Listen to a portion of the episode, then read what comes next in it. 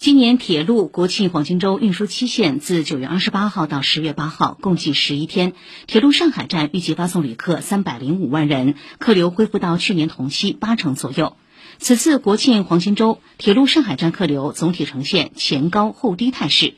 今天起到十月二号这三天旅客出行较为集中其中明天一号预计发送旅客超五十万人。以上由记者车润宇报道。